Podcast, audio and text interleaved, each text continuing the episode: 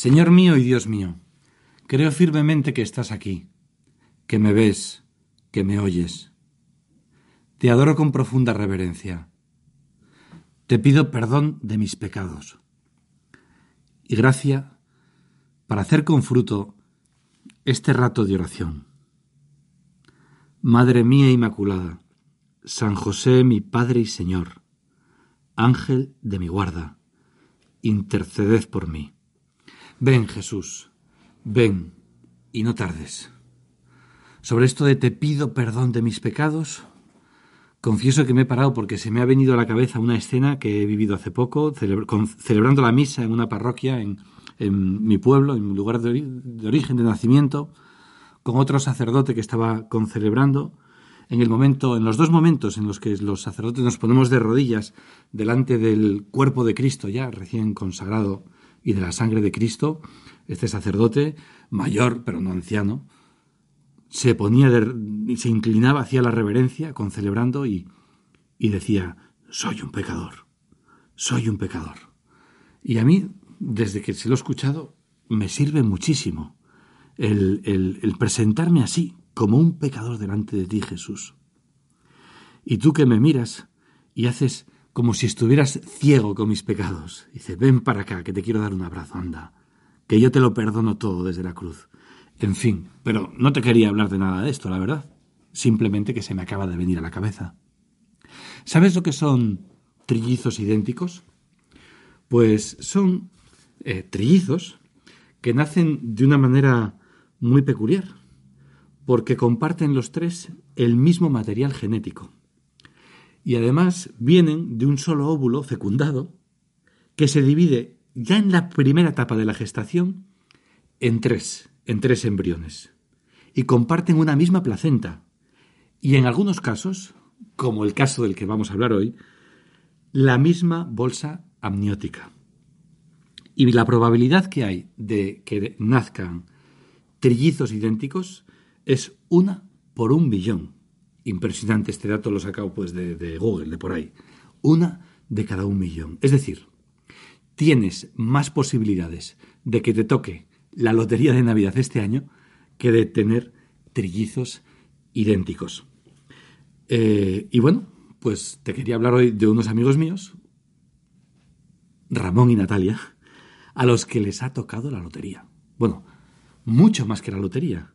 Les ha tocado la suerte de tener trillizos idénticos.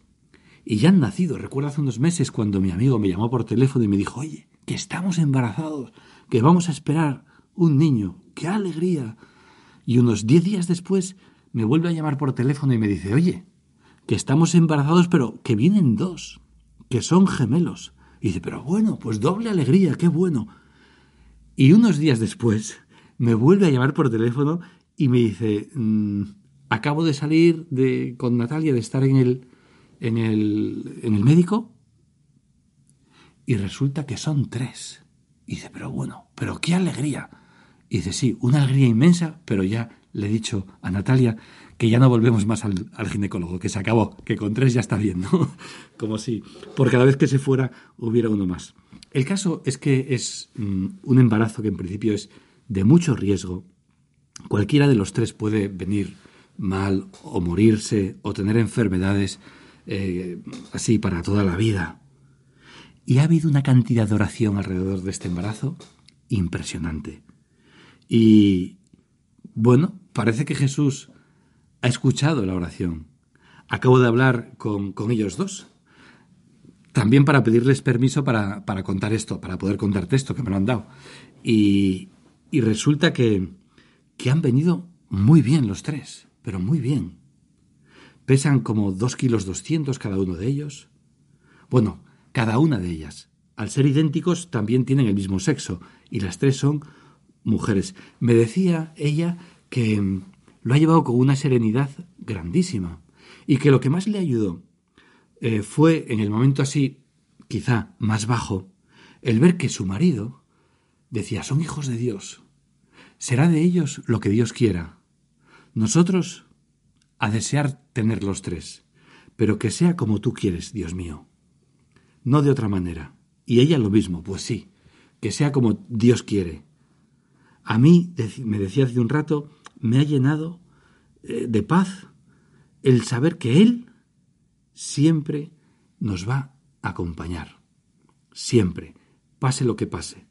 Con lo cual, todo lo que viene es bueno. Todo es bueno. Por eso, me decían también en esta conversación breve que he tenido con ellos, que hay una frase que están escuchando mucho, bien intencionada, ¿eh? bien intencionada, pero que, pero que les hace daño. Y es cuando les dicen, oye, es que sois unos valientes, sois unos valientes.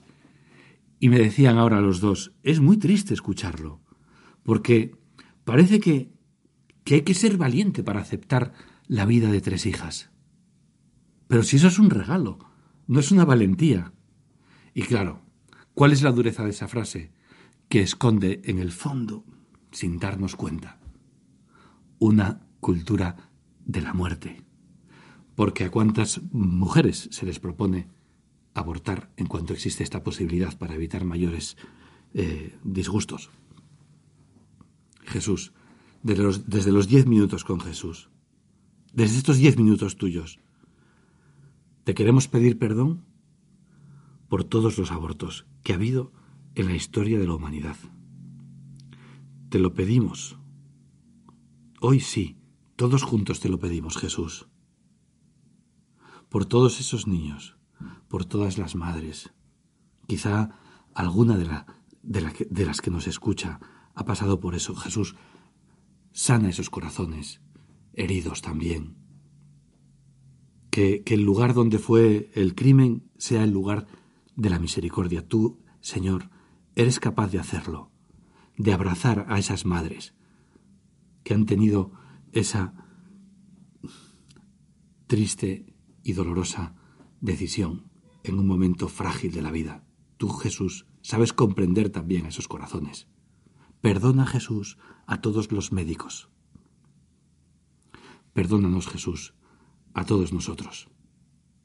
El caso es que cuando fue el, el parto, eh, resulta que, claro, Ramón estaba muy nervioso, muy nervioso.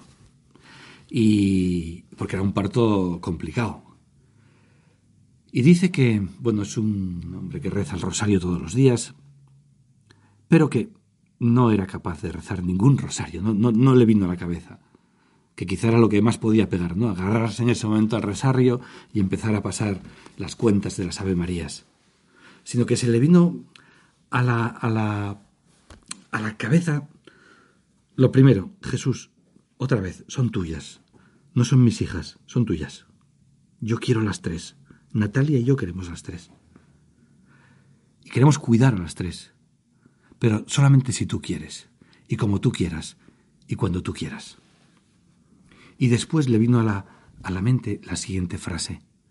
El Señor es mi pastor, nada me falta. El Señor es mi pastor, nada me falta. Y como no se sabe, lógicamente, el salmo de memoria, pues fue a Google, lo que he hecho yo hace un ratito también, y empezó a recitarlo entero continuamente. Como estamos haciendo oración, vamos a rezar este salmo. El Señor es mi pastor, nada me falta en verdes lugares, en verdes pastos me hace descansar. Junto a aguas de reposo me conduce.